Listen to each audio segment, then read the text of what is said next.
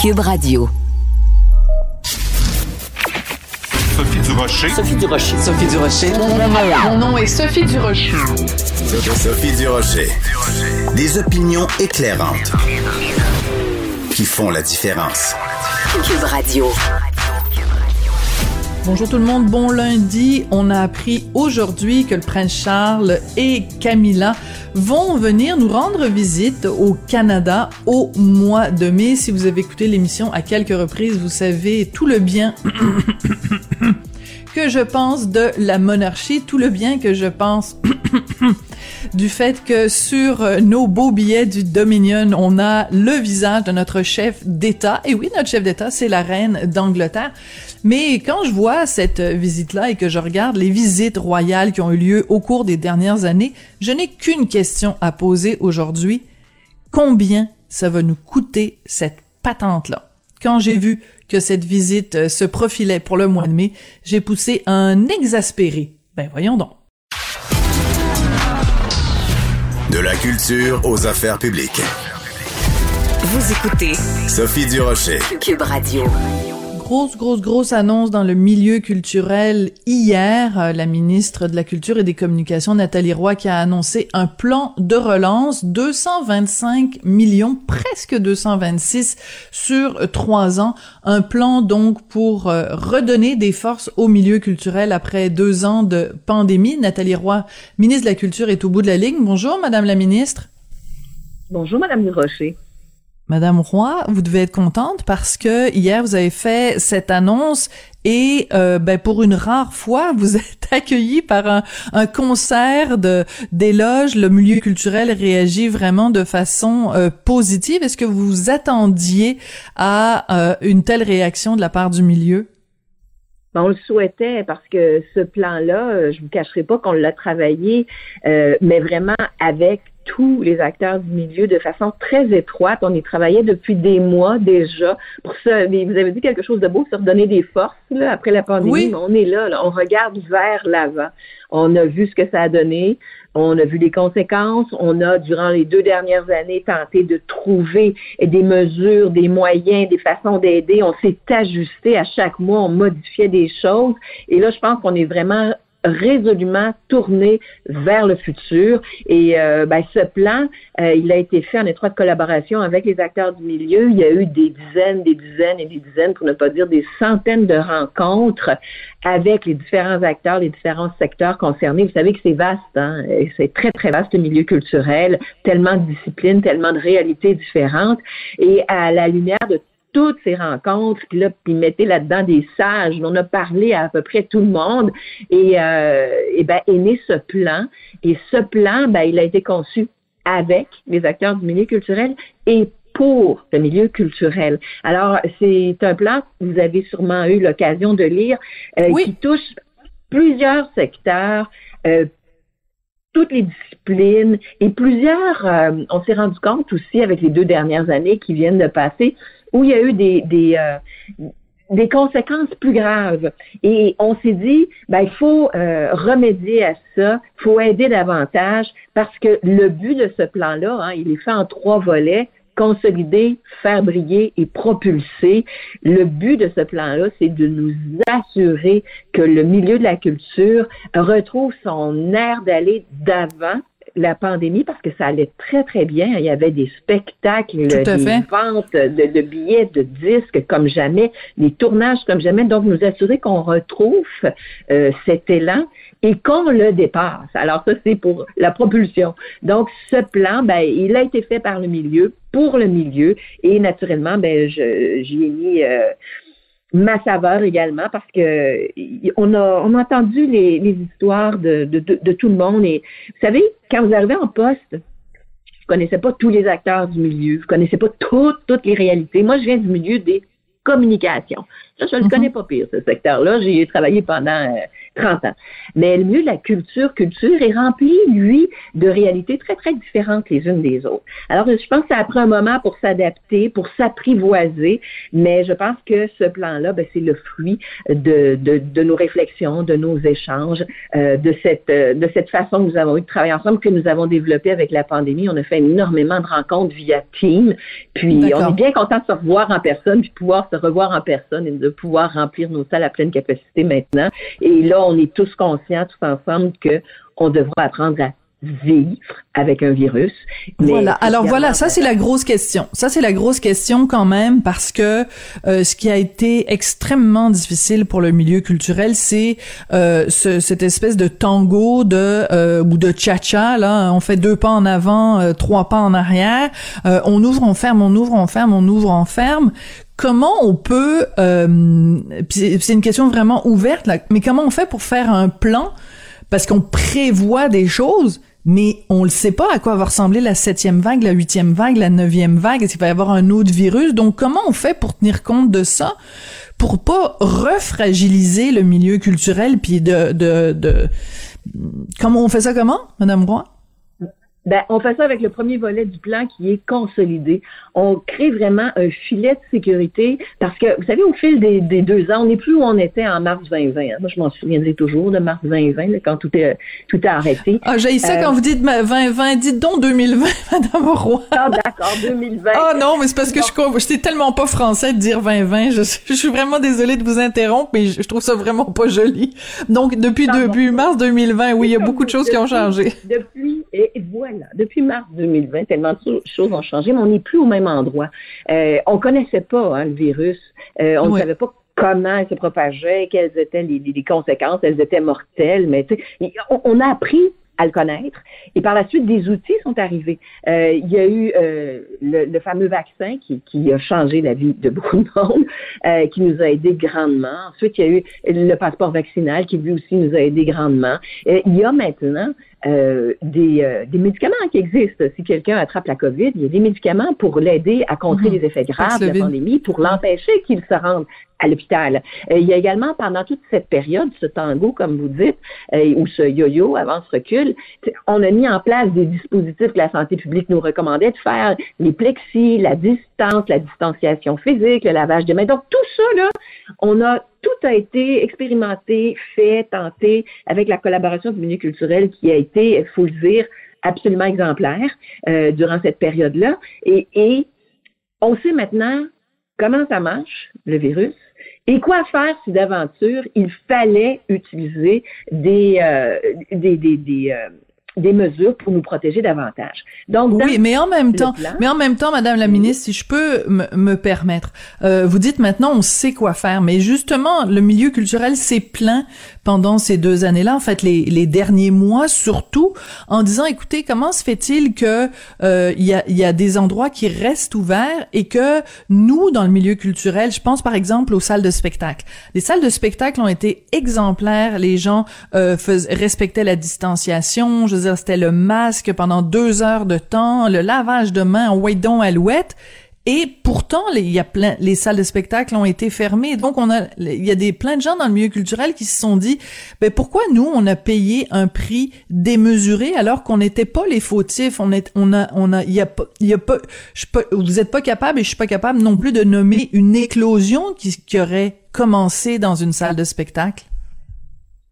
Et c'est justement la raison pour laquelle on ne veut plus fermer les salles de spectacle. Et c'est la raison pour laquelle, dans la portion, le volet consolidé de ce plan, il y a des sommes pour nous assurer que si d'aventure on devait diminuer le nombre de personnes en présence les unes des autres, ben on va être là pour continuer à payer et dédommager pour le nombre de billets vendus parce qu'on réduit les jauges. Et ça, c'était une une mesure demandée par le milieu. Nous l'avons mise en place en octobre 2020 et nous l'avons modifiée au fil des saisons et de la réalité pour être là et pour soutenir.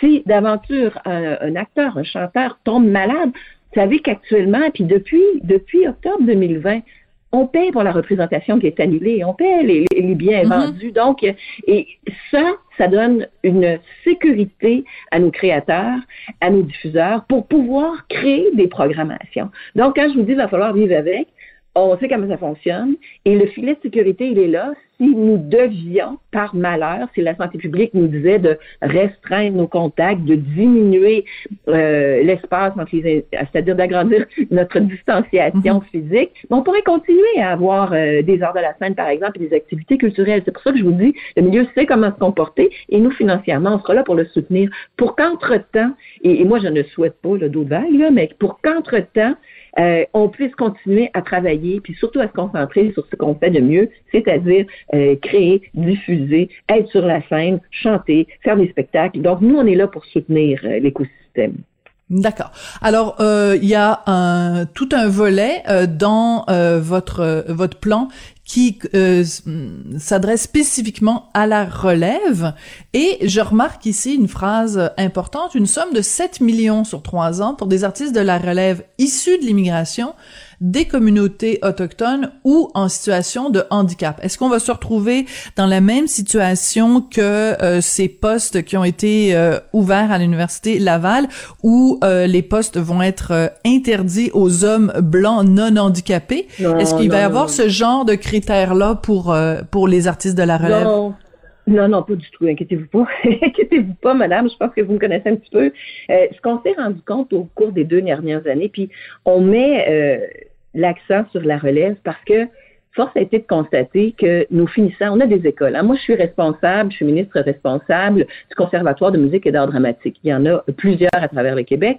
Puis on s'est rendu compte que nos finissants, là, en 2020, ben, ils sont pas montés sur les planches. Puis nos finissants en 2021 ils sont pas plus montés sur les planches. Et là, on a des finissants en 2022, puis on souhaite qu'ils montent sur les planches. Mais on se rend compte qu'il y a des cohortes de jeunes ou d'émergents euh, qui n'ont pas eu accès aux planches, qui n'ont pas eu accès au lieu de diffusion, un, soit parce qu'ils étaient fermés, ou deux, soit parce qu'ils rouvrent, mais il y a cet effet d'entonnoir qui fait que les diffuseurs doivent reprogrammer reporter les spectacles. Et dans cette optique, ben, les spectacles qui n'étaient pas prêts ou qui n'étaient pas programmés, bon, on les a jamais vus encore, là.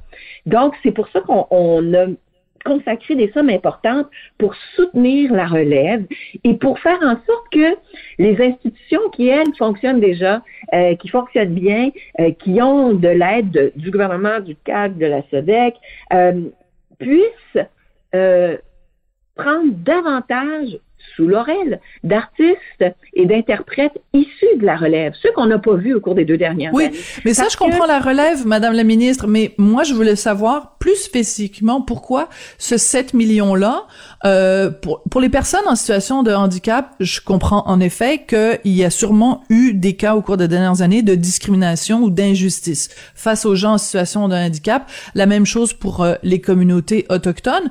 Mais comment vous allez faire pour vous assurer que euh, les artistes de la relève issus de l'immigration, euh, que ça crée pas aussi une injustice? Parce qu'en fait, vous dites, ben les, les artistes de la relève, si vous êtes issus de l'immigration, on va vous donner des sous supplémentaires qui n'iront pas à une expression que je déteste, mais disons des Québécois qui sont établis ici depuis plus longtemps.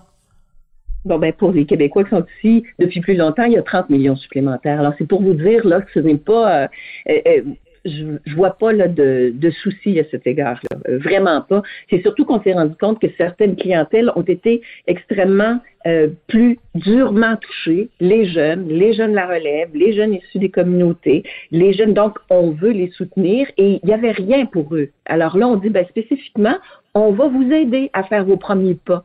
Et, et c'est dans cette optique-là qu'on a, on a mis euh, des sous spécifiquement pour cette relève-là.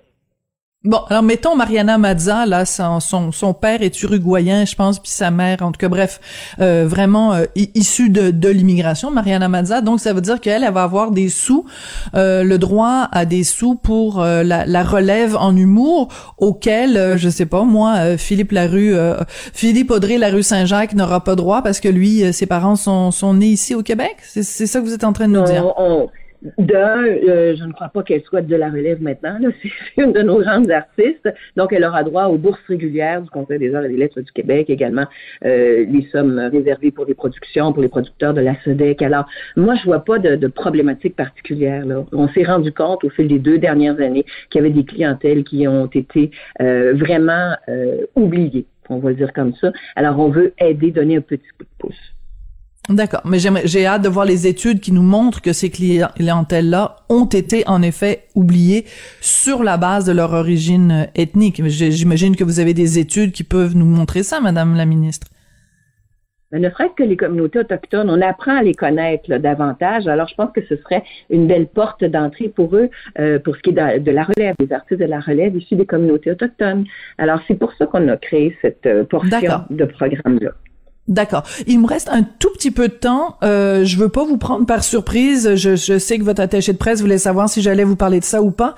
Euh, la question se pose quand même ici au Québec en ce moment, savoir qu'est-ce qu'on fait? Est-ce qu'on on, est-ce qu'on fait comme l'OSM, l'Orchestre symphonique de Montréal? Est-ce qu'on invite des pianistes russes? Est-ce qu'on joue des œuvres, des concertos russes? J'aimerais ça avoir votre opinion là-dessus parce que c'est pas tout blanc, tout, tout, tout noir. Là. Il y a vraiment des zones de gris. Vous euh, en tant que Nathalie Roy, vous vous sentez comment euh, par rapport à cette problématique-là? Ben, moi, je vais vous dire bien, bien honnêtement, j'ai envoyé aucune directive à nos sociétés d'État à cet égard-là. J'ai pleine confiance en l'intelligence de nos, euh, directeurs, nos directrices et nos directeurs. Mais par ailleurs, ce que j'aimerais vous dire, c'est que moi, je considère que l'art, la culture, c'est quelque chose qui est rassembleur.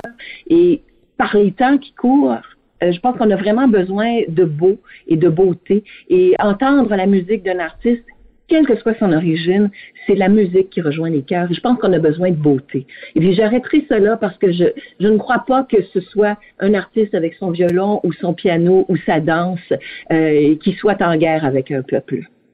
Très bien répondu, très bien répondu, Nathalie Roy, ministre de la Culture et des Communications. Merci beaucoup. On voit qu'en effet, vous, vous avez dit 30 ans d'expérience dans les médias, les communications, c'est beaucoup. Oui, madame, j'ai commencé jeune. ben, oui, oui Mais vous êtes encore jeune, madame Roy, quand même.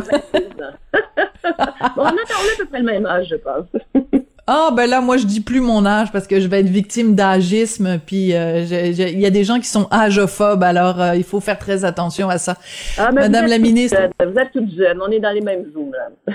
Bon, bah alors vous êtes toute jeune, vous aussi. Merci beaucoup, Nathalie Roy, donc ministre de la Culture et des Communications. Donc, euh, ce plan, vous allez pouvoir retrouver tous les détails sur le site, évidemment, du ministère. Un plan pour consolider, faire briller et propulser le milieu culturel, quand même, une initiative de 225, quasiment 226 millions sur trois ans. Merci beaucoup. Merci à vous, au revoir.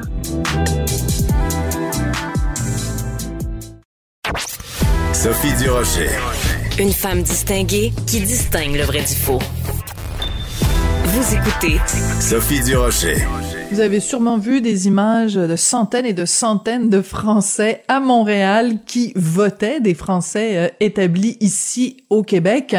Donc les Français et en France et ici euh, et partout à l'étranger ont voté. Donc c'est ce sont Emmanuel Macron et Marine Le Pen qui passent au deuxième tour. On va analyser tout ça et surtout ce qui va se passer pendant les deux prochaines semaines avant le deuxième tour. On va analyser tout ça avec Rachel Binas que vous connaissez bien, que vous entendez régulièrement sur les ondes de Cube Radio. Elle est journaliste indépendante en France. Elle travaille entre autres pour Marianne et pour l'Express. Bonjour Rachel. Bonjour. C'est un plaisir de vous parler aujourd'hui, d'autant plus que j'annonce aux auditeurs que vous allez être avec nous tous les lundis, Rachel. Donc c'est un immense plaisir. Première question, quelles ont été Merci Rachel. Euh, est-ce qu'il y a eu des surprises pour vous hier où, euh, vu qu'on se fiait euh, au sondage, on savait très bien que ce serait un, un duel Macron-Le Pen, mais est-ce qu'il y a quand même eu des surprises pour vous hier, Rachel? vous l'avez dit, le duel était annoncé, néanmoins, il y a certaines nuances euh, que beaucoup n'avaient pas vues. Euh, alors Jean-Luc Mélenchon, le candidat de la France insoumise, euh, de, de, la gauche qui pour le moment se porte euh, pas trop mal, a fait un, un très bon score, 22%, euh, sachant que Marine Le Pen, qui arrive deuxième, est à 23,1%. Donc il est vraiment au coude à coude avec Marine Le Pen, mais il ne peut pas accéder à, à, à ce, ce, second tour. Euh, et puis un Éric Zemmour assez bas, hein, à 7,1 donc il, n'a pas réussi à être le candidat de cette euh, droite nationale. Et puis deux chiffres euh, qui sont extrêmement douloureux pour euh, les forces en présence, c'est d'abord le Parti socialiste, parti historique, la force de gauche traditionnelle, qui a 1,8%, le score, une défaite historique. Et puis euh, dernière, euh, c'est la République, le c'est la candidate des Républicains, la droite dite classique, Valérie Pécresse, qui a 4,8%, donc sous la barre des 5, symbolique puisque c'est à partir de 5 qu'on peut obtenir certains remboursements financiers de sa campagne. Oui. Alors, on va revenir euh, sur certains de ces éléments-là. Donc, Éric Zemmour, nous ici euh, du Québec, on en a beaucoup, beaucoup, beaucoup entendu parler. Donc, en fait, euh, quand il arrive avec 7%, ça fait un petit peu poète, poète, poète. Il a été un petit peu. est-ce que vous, est-ce que vous êtes d'accord avec moi si je dis qu'il a été diabolisé, démonisé, et qu'on a peut-être, d'une certaine façon, exagéré le, le, le son potentiel de, de mal qu'il pouvait faire. Et en faisant ça, ça a fait super bien paraître Marine Le Pen, qui à côté avait peut-être presque l'air d'une de s'être fait une nouvelle virginité. Alors je formulerai les, choses autrement. Je pense qu'il s'est vraiment diabolisé tout seul. Il, C'est bien dit. énormément d'aide. Euh, en, fait, ses propos, par exemple, sur les femmes, euh, ben, il ne les doit pas aux journalistes. Ça fait des années et des années qu'il tient des, des propos euh, euh, en prenant une inégalité entre les hommes et les femmes, en prenant une violence euh, entre entre les, les, les rapports hommes-femmes. Il y a eu aussi des, des accusations qui, qui ont été assez lourdes, hein, qui sont sorties à plusieurs reprises dans, dans la presse. Euh, et puis ses propos, par exemple, sur les handicapés qui sont très mal passés en France dans son propre camp. Dans son propre camp, il est très difficile aujourd'hui de dire que bah, voilà, on voudrait que les enfants euh, handicapés soient euh, cantonnés à des centres. C'est quelque chose qui ne passe pas. Je mets de côté aussi ses propos sur les juifs hein, depuis plusieurs années et, qu'il aime à répéter. Personne n'était vraiment venu le chercher là-dessus. Hein. Même s'il est juif euh, lui-même, même s'il est de tradition juive lui-même. Tout à fait. Oui. Tout à fait. Mais il a voulu incarner cette radicalité-là, en pensant justement que c'est ce qui manquait à Marine Le Pen et c'est ce que lui voulait euh, incarner. Et en effet, bah, à côté, Marine Le Pen n'a pas eu besoin de faire beaucoup d'efforts pour polir, lisser son image et apparaître plus sympathique. En fait, pour la première fois, euh, on trouvait quelqu'un à droite de l'extrême droite. Euh, Donc, en effet, Marine Le Pen en, en, a bénéficié. Elle a été aussi maline parce que elle n'est pas entrée dans le jeu, elle n'a pas eu de propos méprisants à l'égard de, ses électeurs. Quand, pour tout vous dire, voilà, enfin, Marine Le Pen est éleveuse de chats hein, depuis peu, euh, et Éric Zemmour a eu une phrase en disant que lui préférait les livres aux chats. Ça, ça a été mal reçu, et c'est pas quelque chose que les Français aiment entendre. Donc, euh, Éric Zemmour s'est fragilisé un petit peu tout seul. Oui. Non, non, mais j'aime beaucoup, j'aime beaucoup votre analyse. Il y a une chose que qui m'a bien fait rigoler parce que je lis euh, régulièrement. Excusez-moi, c'est pas de la grande littérature, mais je lis toutes les semaines le L français. Et euh, donc, on, on, les reçoit avec beaucoup de retard ici au Québec. Donc, je, je lisais, mettons, le L français du, du mois de janvier. Et on s'extasiait au mois de janvier sur le fait qu'il y avait dans cette campagne à la présidence quand même cinq femmes candidates. C'est quand même assez particulier parce que euh, on passe notre temps à penser que bon la France est quand même assez traditionnelle, assez euh, un petit peu en retard au point de vue féministe, par exemple, par rapport au Québec. Est-ce que c'est important pour vous? Est-ce que c'est quelque chose qui a été vraiment noté en France que, en effet, vous avez nommé Marine Le Pen, mais il y a aussi Valérie Pécresse, évidemment, et il y en a d'autres. Cinq femmes dans une campagne à la présidentielle, c'est quand même beaucoup, Rachel? C'est beaucoup. Euh, ça signifie quelque chose, hein, une évolution euh, forcément des, des mœurs. Euh, notons quand même qu'aucune d'entre elles n'a vraiment euh, fait sa campagne sur son sexe. Euh, aucune peut-être parce que justement elles étaient assez nombreuses n'a expliqué. Mais même Anne Hidalgo, hein. même Anne Hidalgo a pas joué la carte de je suis une femme donc je suis progressiste donc votez pour moi parce que je suis une femme. Alors Valérie Pécresse l'a tenté aussi, Marine Le Pen a, euh, également cultivant une image particulièrement douce, en expliquant qu'elle faisait de la colocation avec une femme. Euh, donc, euh, donc tout ça a été a été apprécié. Néanmoins, elles ont compris que ça ne suffisait pas et que ça ne suffisait pas à faire campagne, ça ne suffisait pas à faire programme. il fallait, les Français attendaient autre chose. Donc, en effet, c'est important pour le paysage, pour le paysage politique, pour le paysage français, mais les Français attendent plus qu'un sexe féminin. Voilà, mais en même temps, ce qui se joue, c'est quand même euh, donc un, un, replay, on pourrait dire, une rebelote par rapport à, à 2017. Donc, quand il y avait au deuxième tour un affrontement euh, Marine Le Pen euh, Emmanuel Macron et on se rappelle quand même il y avait eu un débat et euh, Marine Le Pen c'était pas très bien tiré d'affaire. Est-ce que vous pensez selon votre analyse Rachel que elle est suffisamment qu'elle a pris suffisamment de, de maturité et que ces cinq années-là lui ont enseigné suffisamment de choses Marine Le Pen pour qu'elle devienne un adversaire redoutable pour Macron au prochain au prochain débat qui va avoir lieu je pense le 22 avril? Elle a tout intérêt parce que pour la première fois, vous l'avez dit, ce scénario, on le connaît. Néanmoins, euh, tout le monde s'accorde à dire aujourd'hui, en France, que euh, Marine Le Pen n'a jamais eu autant de chance euh, qu'à cette présidentielle. Là, tous les signaux sont ouverts pour elle et il n'est pas improbable du tout, il est même tout à fait possible, tout à fait envisageable qu'elle sorte gagnante et qu'elle devienne présidente de la République française ça, c'est quelque chose que euh, peuvent percevoir tous les observateurs. Oui, oui, c'est un euh, scénario tout à fait possible. Après, est-ce que c'est probable? Peut-être pas, mais c'est mais c'est possible. Oui.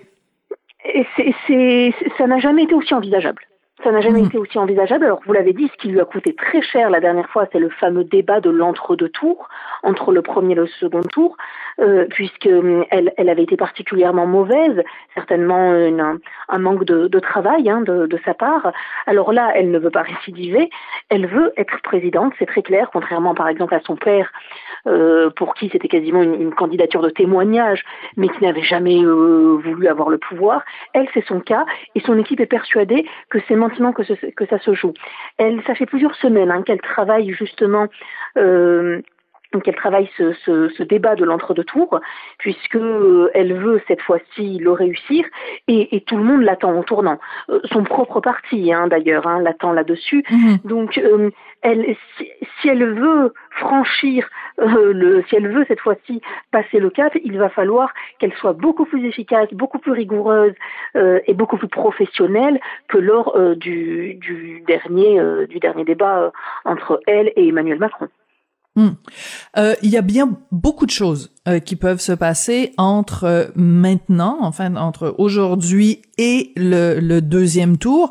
Par exemple, l'Ukraine, il suffirait que Emmanuel Macron, qui est pas juste en train de faire campagne, il est aussi en train de gérer un pays. Il suffirait qu'il puisse bien placer ses pions et jouer, disons, Imaginons un scénario où il joue un rôle euh, déterminant euh, dans la, Mettons qu'il arrive demain matin à réussir à convaincre euh, euh Poutine de, de, changer sa tactique ou de, qui sait, mettre fin à la guerre en Ukraine. On extrapole, hein, parce qu'on on peut examiner toutes sortes de scénarios. Ça, ça pourrait évidemment changer la donne. Si, par exemple, Marine Le Pen, qui a quand même beaucoup misé sur la sécurité intérieure, euh, un meilleur contrôle de l'immigration, etc.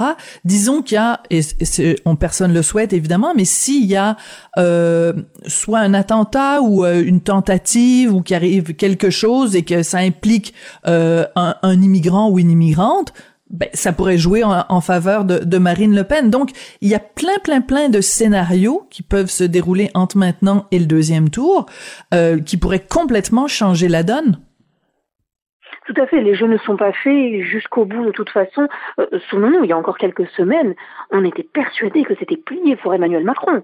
On était persuadé euh, qu'il qu'il allait euh, s'en tirer haut la main et, et qu'il n'était jamais sorti de sa zone de confort. Il n'avait jamais eu même pas à descendre dans l'arène pour débattre avec les autres, euh, défendre son bilan.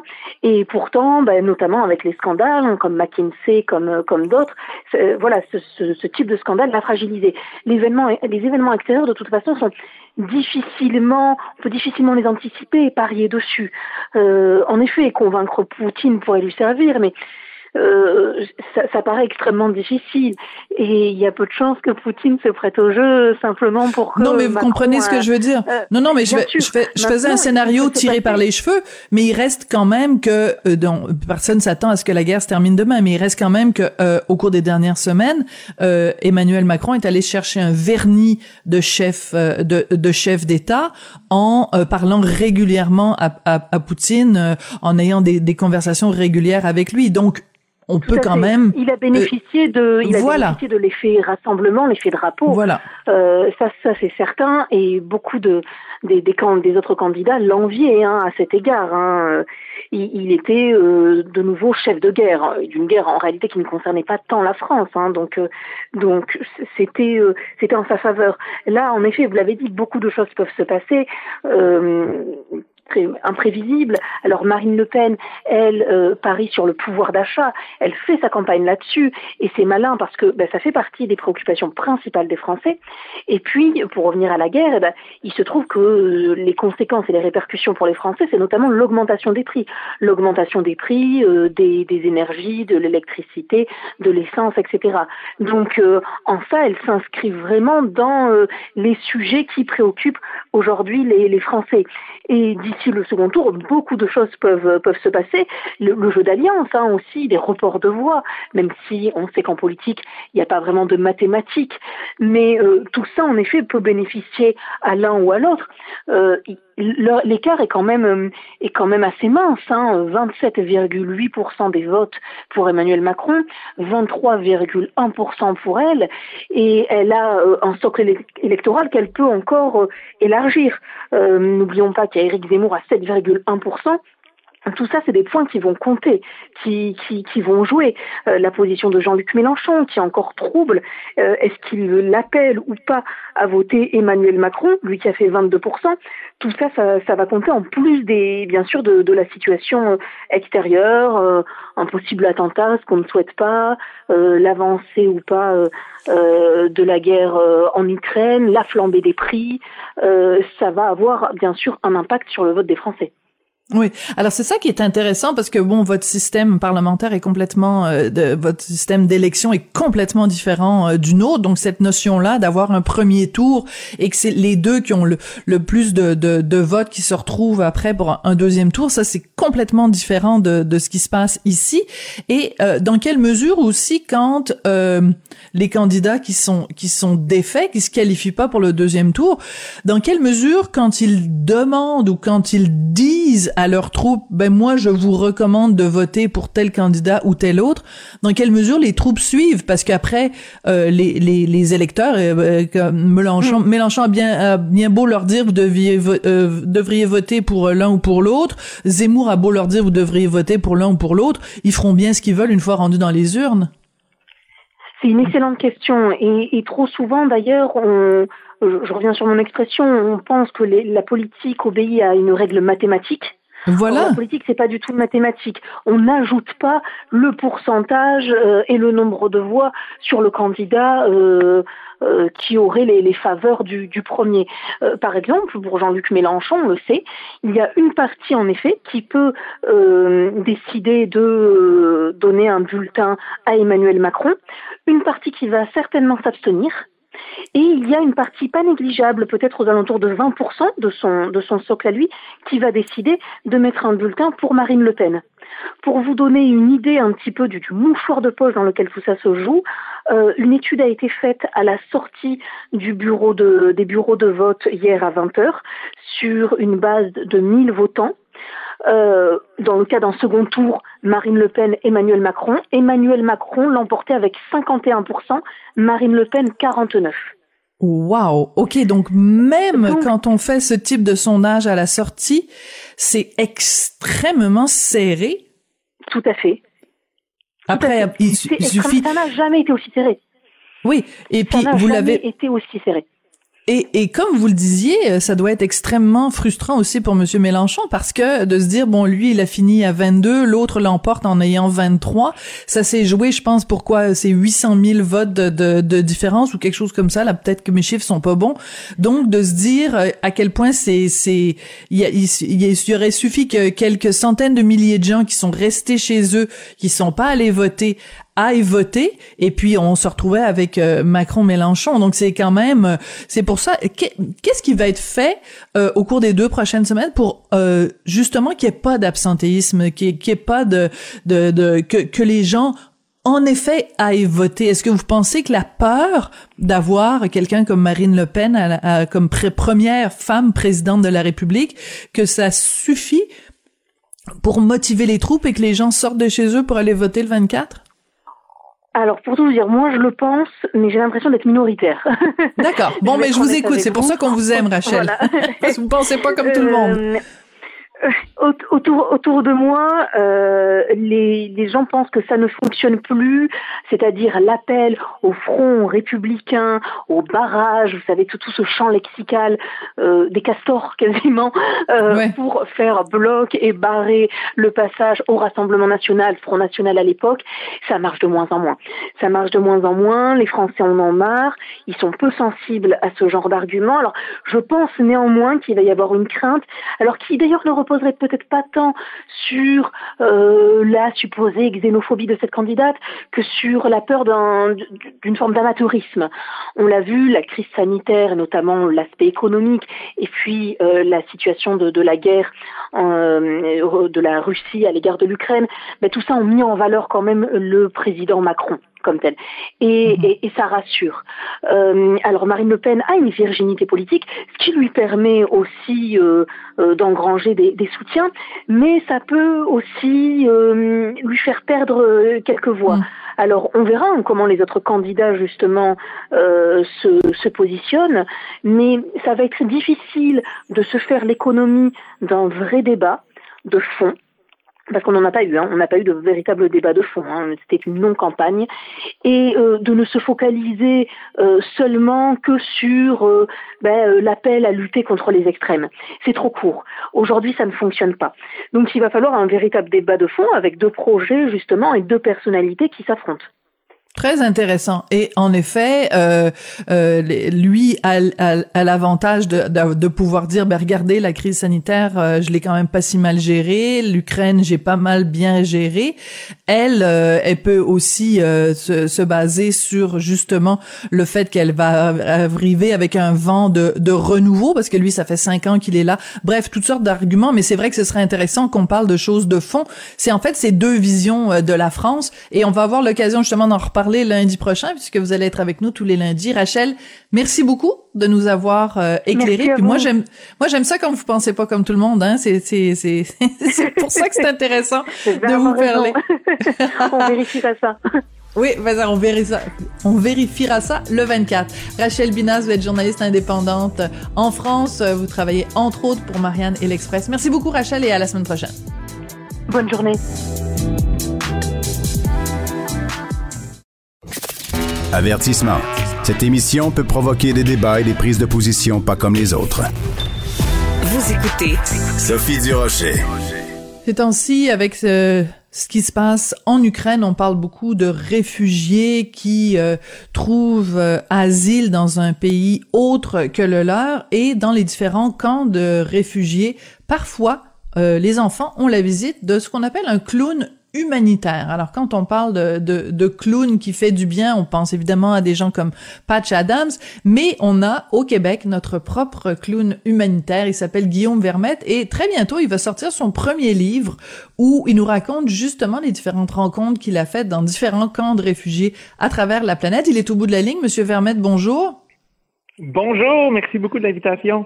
Ben déjà, ça fait juste trois mots que vous nous dites, puis déjà il y a beaucoup de soleil dans votre dans votre voix, Monsieur Vermette. Déjà, donc déjà on voit que le, le clown humanitaire en vous euh, est toujours euh, présent. On va peut-être commencer par le début, Monsieur Vermette. C'est quoi votre définition à vous de ce qu'est un, un clown humanitaire? C'est une question si simple mais si difficile à répondre en même temps parce que c'est pas tous les métiers. Euh, je veux dire, c'est pas tous les clowns humanitaires qui sont d'accord sur la définition. Et il n'y a pas de définition officielle dans un dictionnaire, mais moi, ma vision des choses, ma façon de l'expliquer, c'est tout simplement que mon métier, c'est d'essayer d'aider les gens du mieux que je peux ah, avec ce que je sais faire et ce que j'aime faire. Et ça donne que c'est le cirque, le théâtre clownesque, mais aussi l'intervention. J'ai étudié en psychologie. Donc, je mélange un peu tout ça et euh, je m'immisce dans des projets un peu partout sur la planète. Euh, je suis allé dans une quarantaine de pays. Ça fait 17 ans que je fais ça. Je vais dans les camps de réfugiés, les orphelinats, les hôpitaux, les CHSLD. J'essaie de répandre du bonheur, de l'amour, de l'espoir, de l'estime de soi, des sourires, des rires, de faire ma petite différence positive à travers tout ça.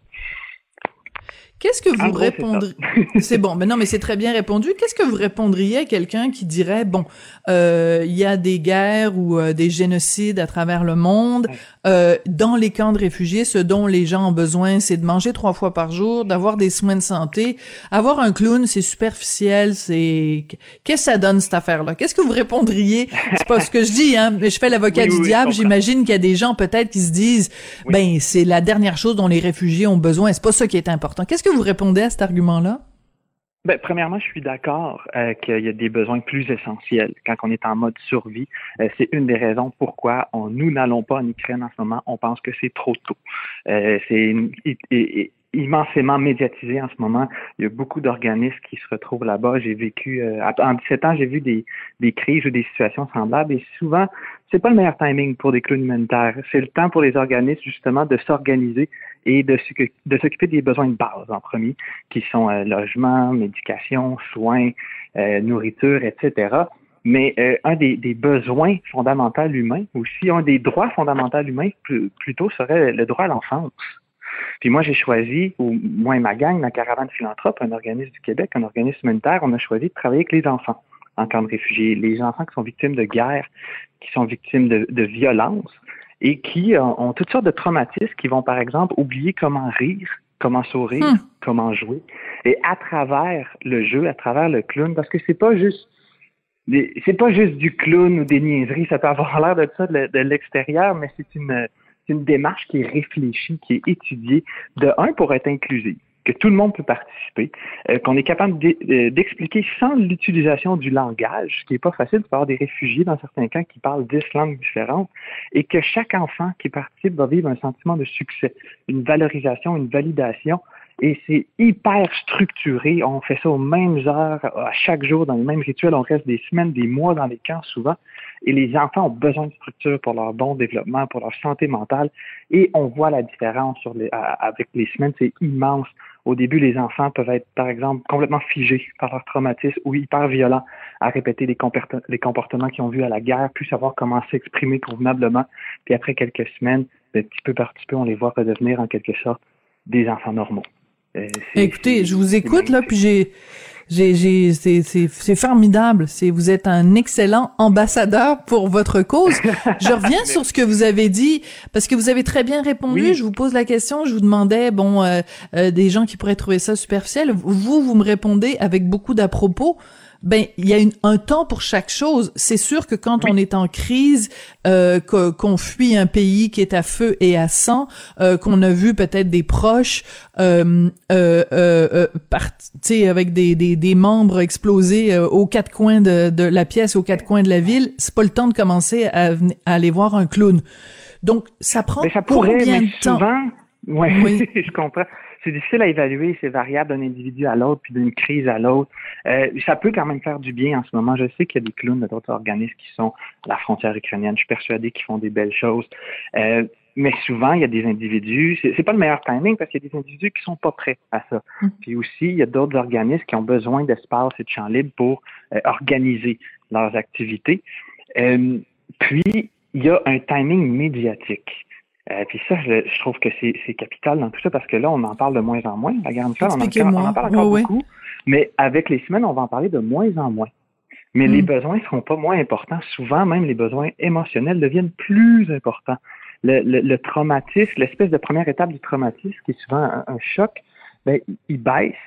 Puis après ça, il, il y a plein d'autres problèmes émotionnels sous-jacents qui commencent à s'exprimer, qui commencent à sortir. Et il y a de moins en moins d'organismes sur place parce que c'est une cause moins populaire parce qu'il y a mm. moins de, de couverture médiatique et c'est là que les organismes partent et c'est généralement là que, que, que, moi, que nous, notre organisme et d'autres, on mm. essaie d'être présents. Très, très intéressant. voilà. Non, non, mais c'est très, très intéressant. Puis j'aime beaucoup votre perspective. Elle est pleine, pleine d'humanité, pleine de bienveillance, parce que vous, ça vous donne rien non plus de vous pointer quelque part et euh, que votre, euh, votre potentiel soit pas utilisé euh, au maximum. Donc, il faut calibrer ces interventions puis les, les, les utiliser à bon escient. C'est, c'est extrêmement bien expliqué. vous avez ce livre, donc, Un sourire à la fois, récit d'un clown humanitaire qui sort le 28 avril. Qu'est-ce que vous essayez de faire avec ce livre-là? C'est quoi le, le, but de raconter euh, comme ça les, les, différentes expériences que vous avez eues dans 40 pays pendant 17 ans? c'est une collection d'anecdotes, d'histoires que, que j'ai vécues pour de vrai, racontées de manière simple, authentique, directe. C'est pas moralisateur. Euh, je, je, parle au présent, au jeu, je retourne dans mes souvenirs, j'ai vu ça, je me suis senti comme ça, mais c'est amené avec une certaine légèreté, puis souvent je, je réussis à ramener sur le positif malgré les, les, euh, les mm. réalités lourdes que je peux voir. C'est aussi une collection d'êtres humains extraordinaires parce que j'ai la chance, le privilège de côtoyer, de côtoyer des, des, êtres humains formidables aux quatre coins de la planète, puis ça, ça m'inspire. Puis même avant de savoir que je voulais faire un livre, je collectionnais les êtres humains. Euh, j'interviewais des gens, puis j'écrivais leur histoire parce que ça me passionnait, puis j'en ai rassemblé 20 dans ce livre-là, euh, dont Patch Adams, le célèbre clown Patch Adams, qui est aussi mon ami, qui, euh, qui a fait la préface du livre. Donc, c'est une collection d'êtres humains qui, moi, m'inspire à être une meilleure personne. Puis je me dis, ça peut amener un peu de lumière et d'inspiration pour le lecteur, tant mieux. Et ce qui me motivait à écrire ce livre-là, au, départ, c'était un sentiment de responsabilité, un devoir de partager certaines réalités et injustices que j'ai côtoyées. Mais je me suis rendu compte, à force de l'écrire, qu'au final, je le faisais vraiment pour moi. Parce que j'en hmm. avais besoin. J'ai vu beaucoup de beaucoup de choses en plusieurs années d'humanitaire que j'avais pas vraiment pris le temps de m'arrêter pour de vrai, pour retourner, pour voyager peut-être à l'intérieur de moi, soit là, et digérer, processer certaines euh, émotions, certains événements qui me sont arrivés et ça m'a fait un bien fou. Ça m'a permis, on dirait, de passer à d'autres choses et d'avoir une, une, pratique humanitaire peut-être plus, euh, plus, plus grounded, plus en cohérence hmm. avec, Je comprends. Euh, Est-ce que... avec mes valeurs. Oui. Est-ce que c'est possible aussi que euh, donc vous sortez ce livre-là, il y a peut-être quelqu'un, quelqu'un ou quelqu'une qui va prendre votre livre et qui va se dire Coudon, euh, Guillaume Vermette, c'est donc bien génial ce qu'il a fait. Moi aussi, j'ai envie de devenir clown humanitaire. Vous allez peut-être faire éclore des, euh, des vocations, on sait pas.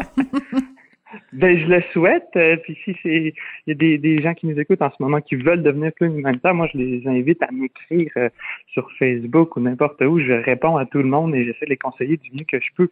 Mais tu sais, ce que je fais au final, c'est faire sourire les gens c'est contribuer à leur bien-être. Puis je pense qu'on n'a même pas besoin d'être un clown ou un clown humanitaire pour ça. Et pas besoin d'aller dans un camp de réfugiés à, l'autre bout du monde. Je pense que tout le monde ici au Québec, dans nos activités, puis à notre mesure, selon nos compétences, puis, nos envies, on peut faire du bien aux gens autour de nous. Puis la bonne nouvelle, c'est que c'est vraiment le fun ça. Ça rend heureux, rendre d'autres gens heureux.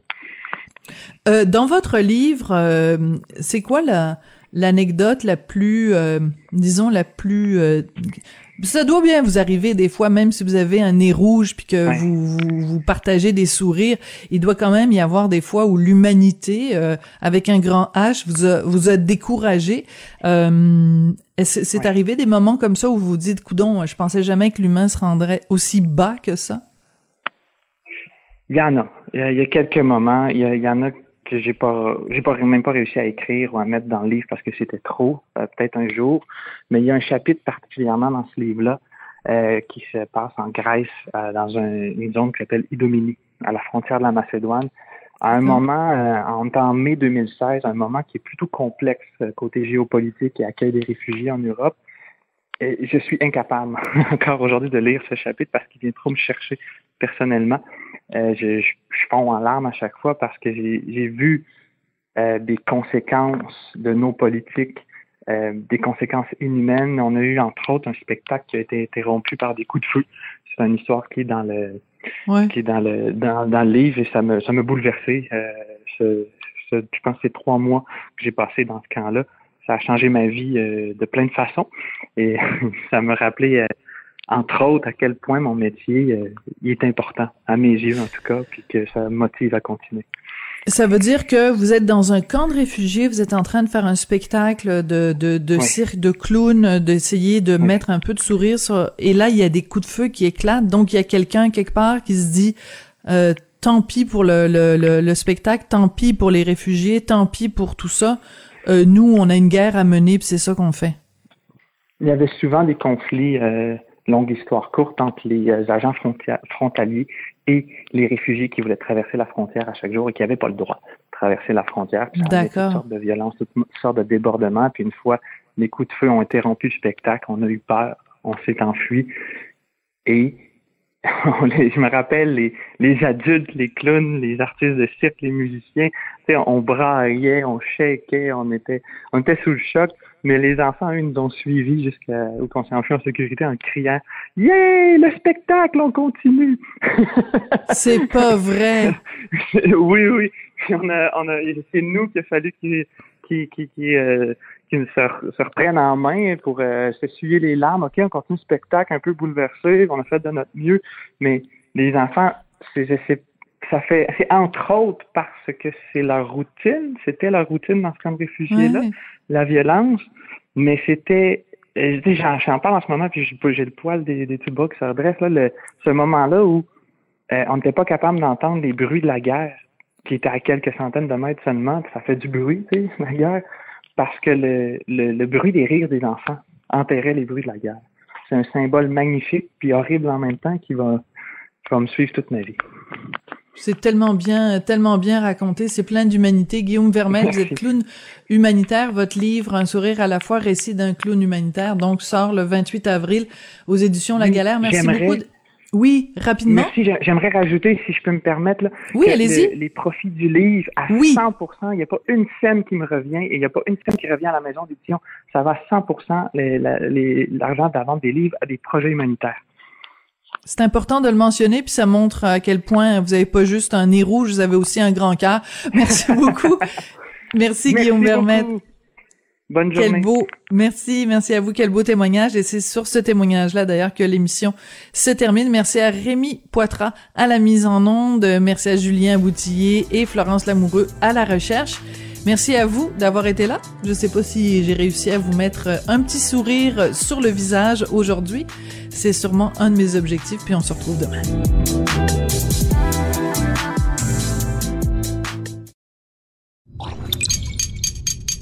Cube Radio.